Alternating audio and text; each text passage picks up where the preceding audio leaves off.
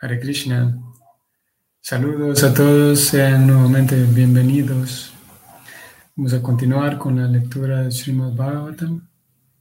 Hoy damos inicio al capítulo 17 en el primer canto.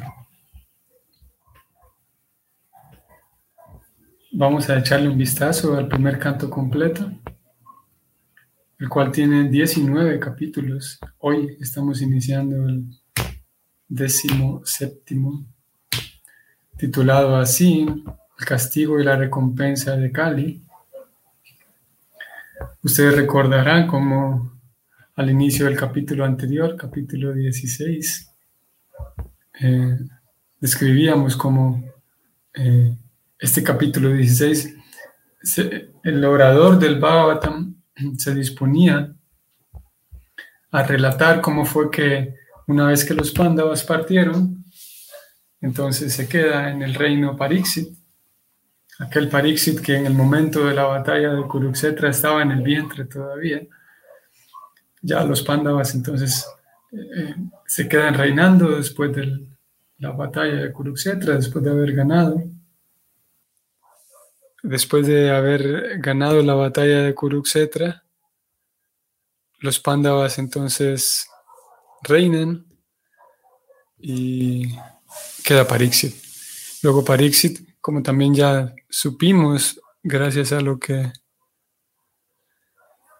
a lo que la información que recibimos en todo eh, eh, a lo largo de estos capítulos, supimos que una vez Krishna parte del planeta, entonces comienza la era de Kali. Entonces el Bhagavatam se proponía o se disponía en el capítulo 16 a informarnos cómo fue la entrada de Kali, cómo fue que Pariksit, siendo el rey, la recibió. Si a los Pándavas como Arjuna y Yudhishthira les, les inquietó la, la presencia de Kali cuando iba introduciéndose, entonces el Bhagavatam viene a relatarnos cómo fue la reacción de Pariksit, el próximo rey. Así que vimos en el capítulo 16 cómo él el, narrador del Bhagavatam, cuyo nombre es Sutta, Sutta Goswami, él estaba listo para contar la historia, pero sus, sus escuchas, sus oyentes, le pidieron que haga un paréntesis porque hubo un tema allí que surgió que les pareció a ellos interesante.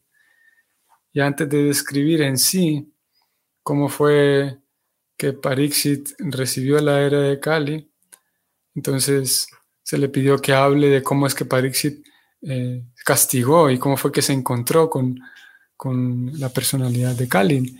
Y es lo que leímos en el capítulo 16. Como, eh, bueno, en el capítulo 16 leímos de momento solo la conversación que sostuvieron el toro y la vaca. En este capítulo 17, por lo tanto, vamos a ver vamos a encontrar a Parixit que ya se incorpora él a la escena. Él llega aquí al primer plano y, conversa directamente con ambos, con el toro y la vaca. Pero curiosamente, eh, este capítulo 17 ya incluye a Parixit, pero también incluye a un cuarto personaje que es la personalidad de Kali. En el capítulo 16 vimos nada más al toro y la vaca hablando. Pero aquí en este 17 vamos a encontrar ya a los cuatro personajes juntos. Llega Parixit, se da cuenta, termina el relato del toro y la vaca del capítulo 16 y ocurre un salto allí, un, cambio de escena que nos lleva a un salto en donde ya aparece Kali, la personalidad de Kali, maltratando al toro y la vaca. Y en ese momento se incorpora también Parixit, lo ve Parixit maltratando a estos dos animales, lo ve a, la personalidad de Kali. Y Pariksit entonces promete que, que él, siendo un heredero de los Pándavas, él no va a permitir que ese tipo de cosas sucedan. Así que se dispone a matarlo, a esta persona. ahora, ahora vamos a leer todo el capítulo 17. No vamos a leer ningún significado, sino vamos a leer más bien todo el capítulo corrido. Y vamos a ver eso, como Parixit entonces él afirma que mientras yo viva aquí, nadie, es, nadie va a ser, eh, a nadie se le va a permitir que actúe como tú lo estás como tú estás actuando, le dice a Cali, y saca su espada y se dispone a matarlo. Cali le pide perdón y le, le, pide chance, le, pide que le perdone la vida. Este es un capítulo bastante interesante, ya que ah, ah, encontraremos cosas muy, muy interesantes aquí, eh, tanto en la conversación que tiene Cali con Parixit, el, pedido de, compasión que le hace Cali a Parixit, de tal manera que Parixit no lo elimina del todo, porque Cali le dice, bueno, en fin de cuentas, este es mi servicio, este es parte de, eh, es lo que tengo que hacer. Y es muy interesante porque eh, el proceso de conciencia de Krishna no consiste en, acabar con la era de Kali, como algunas personas lo intentan, claro, porque es tan triste y tan doloroso las cosas que uno ve a su alrededor en el ambiente, hoy por hoy, que lo natural es que uno desearía que ya no existan esas cosas.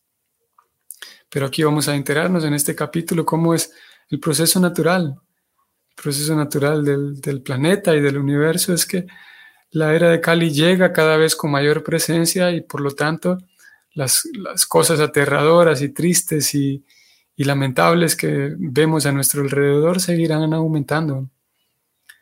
Y también vamos a encontrar un, diálogo muy interesante también entre el toro y Parixit, porque Parixit le pregunta al toro, ¿qué, pasó? ¿Quién es usted? Ahora lo vamos a leer. Y el toro le responde que, París le pregunta que quién le ha, causado esto, este sufrimiento. Y el toro responde que en realidad no sé, él dice. Algunos dicen que es mi karma, otros dicen que me trataron injustamente. Y vamos a encontrar, como digo, ahí un par de versos muy interesantes, a tal punto que encontraremos aquí en este capítulo como el Bhagavatam nos dice que Cualquier acto de injusticia requiere un castigo, pero el acto de injusticia en sí ya es un castigo. cualquier persona y cualquier entidad viva, cualquier ser vivo que esté recibiendo, un, que esté siendo víctima de algo injusto, ese acto mismo ya es un castigo para algo que esa misma persona hizo en el pasado. Estamos hablando aquí de clara y evidentemente la ley del karma aplicada. Y lo vamos a ver en palabras del toro. El toro y Parixit, ellos están conversando y, llega un momento, lo vamos a leer ahora, en donde Parixit dice, sí, cuando uno identifica a un culpable, ahí está cayendo en la trampa del, del karma. Y intentaremos ir desenrollando y desenvolviendo y desmenuzando en la medida en la que nuestra inteligencia nos lo permita. Intentaremos ir ahondando en estos temas a lo largo del capítulo. Así que vamos a entrar aquí, capítulo 17, y vamos a leerlo. El título es Castigo y recompensa de Kali. Texto 1. Sutta Goswami, el narrador del Bhagavatam, dijo, después de llegar a ese lugar, Maharaj Pariksit observó que un Shudra de la casta inferior, vestido de rey, estaba golpeando con una masa a una vaca y un toro, como si estos no tuvieran propietario. Texto 2. El toro, que era tan blanco como una flor de loto blanca, estaba aterrorizado por el Shudra que lo estaba golpeando, y estaba tan asustado que se encontraba sosteniéndose sobre una pata, temblando y orinando. 3. Aunque la vaca es beneficiosa porque uno puede extraer de ella principios religiosos, ahora se la había empobrecido y dejado sin terneros. Sus patas estaban siendo golpeadas por un shudra, tenía lágrimas en los ojos, estaba acongojada y débil. Ella anhelaba tener un poco de pasto del campo. 4. Maharaj Pariksit, bien equipado con arco y flechas y sentado en una cuadriga labrada con oro, le habló al Shudra con una voz profunda que sonaba como un trueno. 5. Oh, ¿quién eres tú? Permaneces, perdón, pareces ser fuerte y aún así te atreves a matar dentro de mi jurisdicción a aquellos que son indefensos. Con tu atuendo te haces pasar por un hombre divino, entre paréntesis, por un rey, pero con tus actos te estás oponiendo a los principios de los chatrias nacidos por segunda vez. 6. Tú, malhechor, te atreves a golpear a una inocente vaca porque el señor Krishna y Arjuna, el portador del arco Gandiva, están fuera de vista. Como estás golpeando al inocente en un lugar solitario, eso te vuelve un criminal y en consecuencia mereces ser matado. Parixit estaba dispuesto a matarlo, vean. Texto 7. Luego, Maharaj Parixit le preguntó al toro, ¿quién eres tú? ¿Eres un toro tan blanco como el loto blanco o eres un semidios? Has perdido tus tres patas y te mueves solo con una.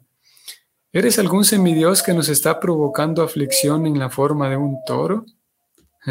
Vean que Parixit él sabía que no era un toro ordinario este que tenía enfrente. Texto 8. Ahora, por primera vez en un reino bien protegido por los brazos de los reyes de la dinastía Kuru, te veo sufriendo y con lágrimas en los ojos. Hasta ahora en la tierra jamás alguien había derramado lágrimas por negligencia del rey. 9. Oh hijo de Surabi, ya no tienes que lamentarte más, no hay por qué temerle a este bajo Shudra. Y, oh madre vaca, mientras yo viva como el gobernante y subyugador de todos los hombres envidiosos, no hay razón para que llores, todo será bueno para ti. 10 y 11. Oh tú que eres casta, el buen nombre del rey, la duración de su vida y su buen nacimiento futuro desaparecen cuando en su reino los malvados aterrorizan a toda clase de seres vivientes.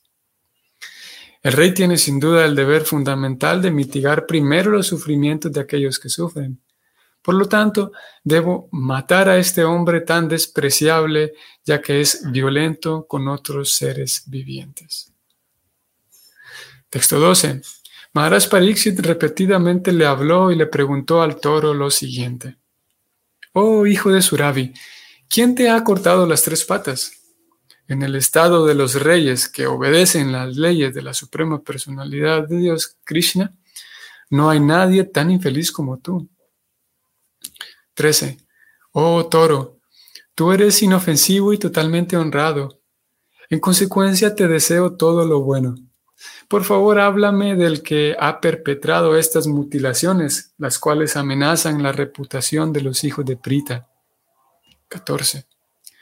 Quien quiera que haga sufrir a seres vivientes inofensivos, tendrá que temerme en cualquier parte del mundo en que se encuentre.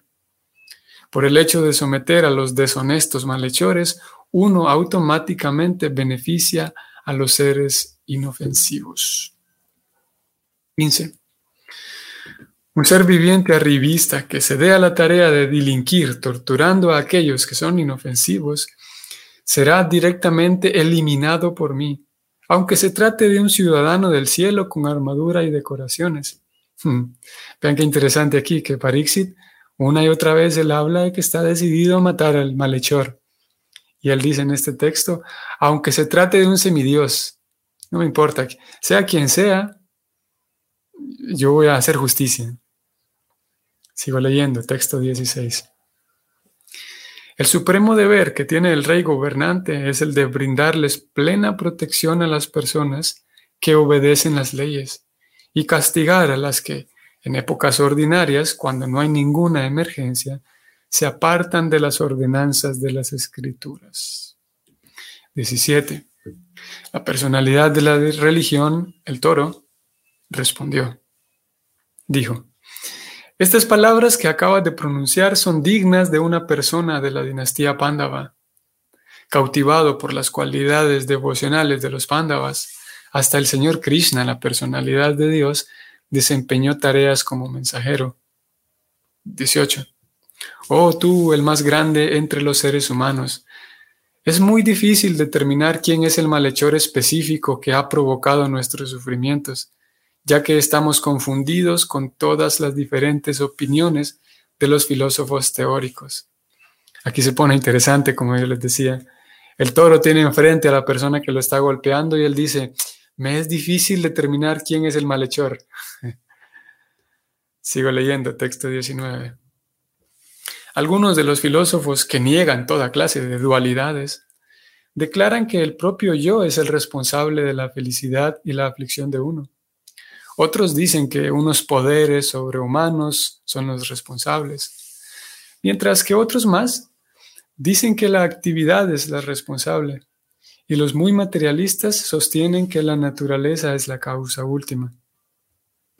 20. También hay algunos pensadores que creen que nadie puede determinar la causa de la aflicción por medio de la argumentación, ni conocerla mediante la imaginación, ni expresarla con palabras. Oh sabio entre los reyes, juzga por ti mismo, reflexionando sobre todo esto con tu propia inteligencia. 21. Sutta Goswami sigue narrando el Bhagavatam y dijo, Oh, el mejor entre los brahmanas, al oír hablar así a la personalidad de la religión, el emperador Pariksit se sintió plenamente complacido y sin error ni lamento dio su respuesta. 22. El rey Pariksit dijo, Oh tú que tienes la forma de un toro, tú conoces la verdad de la religión y estás hablando de conformidad con el principio que dice que el destino dispuesto para el que perpetra actos irreligiosos es el mismo que se dispone para aquel que identifica al autor. Tú no eres otro que la personalidad de la religión. Aquí Parixi ya se da cuenta que está hablando con la religión. Texto 23. Así pues, se concluye que las energías del Señor son inconcebibles. Nadie puede medirlas ni mediante la especulación mental ni mediante la manipulación de palabras. 24. En la era de Satya, entre paréntesis, de la veracidad, tus cuatro patas estaban constituidas por los cuatro principios de austeridad, limpieza, misericordia y veracidad. Pero parece que tres de tus patas están rotas debido a la irreligión que se ha difundido por doquier, en la forma de orgullo, lujuria y embriaguez. Ahora te apoyas en una sola pata que es tu veracidad, y de una forma u otra te mueves cojeando. Pero la personificación de la riña, entre paréntesis, Kali, floreciendo mediante el engaño, también está tratando de destruir esta pata. Aquí tenemos la respuesta que hace unos días buscábamos. De manera directa se eh, describe así que la religión en la actualidad, vamos a hablar de eso en su momento cuando nos toque estudiar este verso. Actualmente la religión de lo que más tiene fuerza es de veracidad. Esa religión ha perdido sus otras tres bases y ahora hay únicamente veracidad. Hablaremos de ello después. Texto 26. La carga de la tierra fue reducida sin duda por la personalidad de Dios, así como también por otros. Cuando Él se encontraba presente como una encarnación, se realizó todo lo bueno gracias a sus auspiciosas huellas. 27. Ahora ella, la casta, hablando de la tierra, a quien por mala fortuna la personalidad de Dios ha abandonado, lamenta su futuro con lágrimas en los ojos, ya que ahora la gobiernan y disfrutan, interesante esto, ya que ahora la gobiernan y disfrutan hombres de baja clase que se hacen pasar por gobernantes. Un tema interesante. 28. Maharaj Pariksit, quien podía pelear por sí solo contra mil enemigos, apaciguó así a la personalidad de la religión y a la tierra. Luego, esgrimió su afilada espada para matar a la personalidad de Kali, quien es la causa de toda irreligión. De vuelta aquí, Parixit está, dispuesto a matarlo. 29. Cuando la personalidad de Kali se dio cuenta de que el rey estaba dispuesto a matarlo, de inmediato abandonó el traje de rey y bajo la presión del temor se entregó a él por completo, postrando la cabeza. 30. Maharaj Pariksit, quien estaba en capacidad de aceptar la entrega y era digno de que la historia lo glorificara, no mató al pobre rendido y caído Kali, sino que sonrió compasivamente porque era bueno con los pobres. 31. El rey dijo entonces, nosotros hemos heredado la fama de Arjuna, por lo tanto, como te has rendido con las manos juntas, no es necesario que temas por tu vida. Pero no puedes permanecer en mi reino, pues eres el amigo de la irreligión. 32. Si a la personalidad de Kali, la irreligión, se le permite actuar como hombre Dios o gobernante, sin duda abundarán principios irreligiosos, tales como la codicia, la falsedad, el robo, la incultura, la traición, la mala fortuna, el engaño, la riña y la vanidad. 33. Por consiguiente, oh amo de la irreligiosidad, no mereces permanecer en un lugar en el que los expertos celebran sacrificios conforme a la verdad y a los principios religiosos, en aras de satisfacer a la suprema personalidad de Dios. En todas las ceremonias de sacrificio, aunque a veces se adora a un semidios, se adora al Señor Supremo y personalidad de Dios, porque Él es la superalma de todos y tal como el aire, existe tanto fuera como adentro.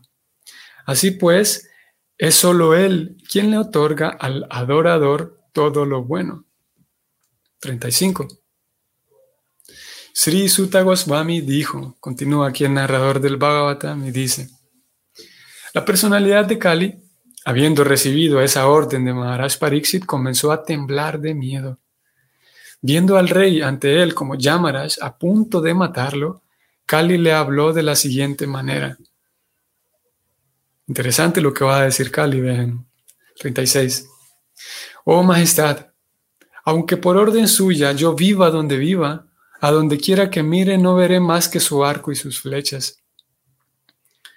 Por lo tanto, oh tú el principal de los protectores de la religión, por favor asígname un lugar en el que pueda vivir permanentemente bajo la protección de tu gobierno 38.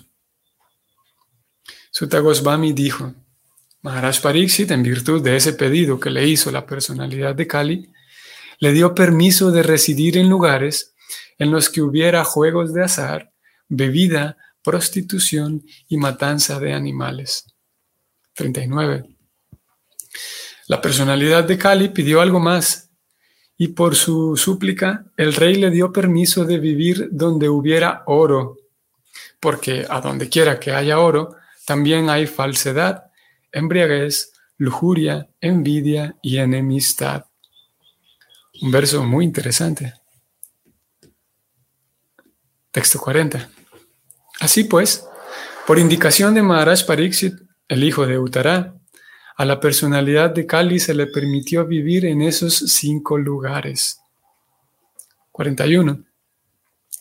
Por lo tanto, todo aquel que desee el bienestar progresivo, especialmente los reyes, los religiosos, los líderes públicos, los brahmanas y los sannyasis, nunca deben ponerse en contacto con los cuatro principios irreligiosos antedichos.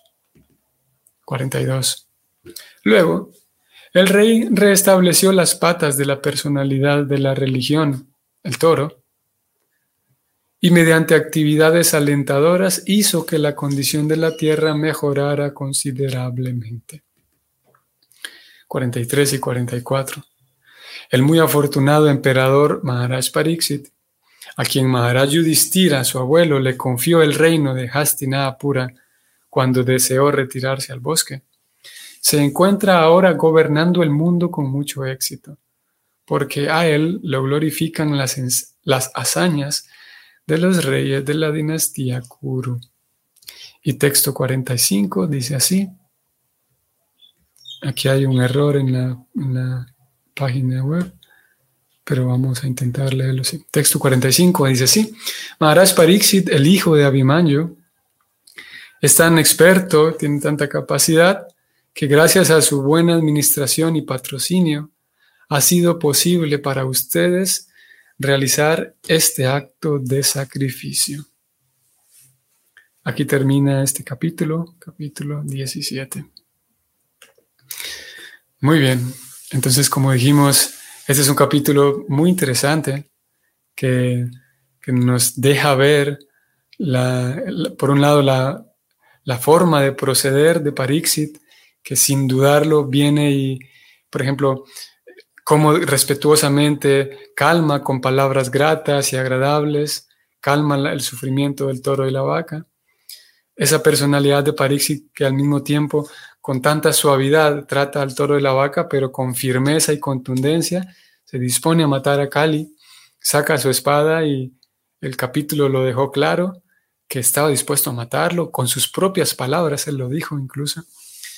Y esa misma personalidad de Parixit, siendo un devoto, se suaviza nuevamente cuando Kali le pide disculpas y le pide misericordia.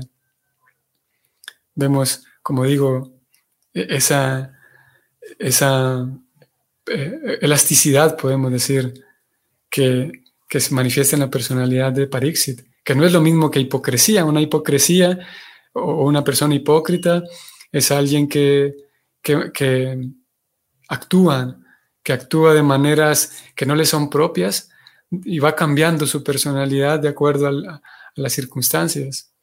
En este caso, la personalidad de un devoto, como estamos viendo de Parixit, no es por hipocresía, sino simplemente por la suavidad, por un lado la suavidad de su corazón y por otro lado, o podemos decirlo así mejor, por el amor sabio que él, que él tiene. Porque con sabiduría incluso sabe que hay que matar a esta persona que está causando tanto dolor. Con, con sabiduría, no con odio, no con resentimiento. No es simplemente un justiciero así eh, con, con resentimiento en el corazón, sino movido por el amor también, sabiendo que ese acto de, violencia va a traer bienestar a todos. Incluso cuando se le pide perdón y misericordia, él se detiene y decide no matar a Cali. Veremos otro tipo de, cosas también, aparte de la personalidad de, de Parixit. Veremos la inteligencia con la cual se, se desarrollan algunos diálogos que vimos aquí, como lo leímos, y, vimos como el toro, es muy interesante como el toro, que es la religión como tal, tiene enfrente a quien lo está golpeando y cuando le preguntan quién te ha hecho todo esto, el toro no dice inmediatamente, aquí tengo enfrente, mátenlo a él, sino que el toro reflexiona, así como nosotros somos invitados a hacerlo también. Reflexiona de que lo que me está sucediendo no es exactamente culpa de lo externo, no necesariamente es exactamente culpa de los políticos o de, o de la economía o de, la, de los el mal sistema educativo de mi país o el mal sistema mm, eh, sanitario de mi país o la burocracia. No necesariamente nuestra, nuestro sufrimiento humano se debe, como sociedad humana, se deben a, esas, a esos elementos que indudablemente están mal funcionando hoy por hoy. El toro aquí reflexiona y una de sus, dentro de su reflexión, él dice, eh, el ser está muy relacionado con el sufrimiento, con su sufrimiento propio. Como digo, hablaremos de ello cuando, cuando llegue el momento. Lo cierto es que es un capítulo interesante que sigue teniendo como protagonista a Parixit y que va a dar paso a que en el próximo capítulo, en capítulo 18, se cuente la historia de, ya empieza el, nos quedarían dos capítulos, 18 y 19, ya comienza más acercándose el preludio al, al canto 2, que el canto 2, ahí sí comienza, de hecho, las, las, narraciones del Bhagavatam como tal. Todo el canto primero, como habíamos dicho en, otros, en otras ocasiones, es como, un, como una introducción al Bhagavatam, si bien es ya el Bhagavatam, pero todo el canto primero es como una introducción para que ocurra en el canto segundo, ocurre el encuentro entre dos personajes muy importantes, que son los personajes centrales del, del Bhagavatam, en cierto sentido y es Sukadeva Goswami, Shuka Goswami, que le va a hablar todas las historias de Krishna a Pariksit. Estamos hablando aquí de Pariksit. Y Pariksit eh, en este capítulo 17 se encuentra con Kali. Vamos a ver a partir del 18 cómo a Pariksit eh, lo maldicen para que muera pronto y, él decide eh, tomar medidas con esa maldición. Eso lo veremos en el próximo capítulo. aquí entonces nos seguiremos hablando de Cali, un tema interesante para algunos de nosotros. Bueno, voy a detenerme aquí. Que tengan un bonito día a todos y nos vemos mañana. Hare Krishna.